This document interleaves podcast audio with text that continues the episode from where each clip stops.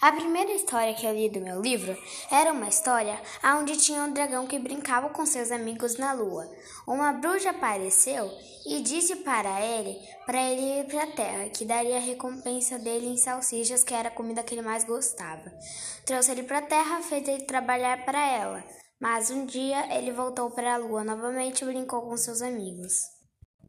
Era uma vez um passarinho muito pequenininho que morava no seu ninho com seus irmãos. Um dia ele caiu do ninho e viu duas crianças que pareciam irmãs jogarem pedacinhos de pão no chão.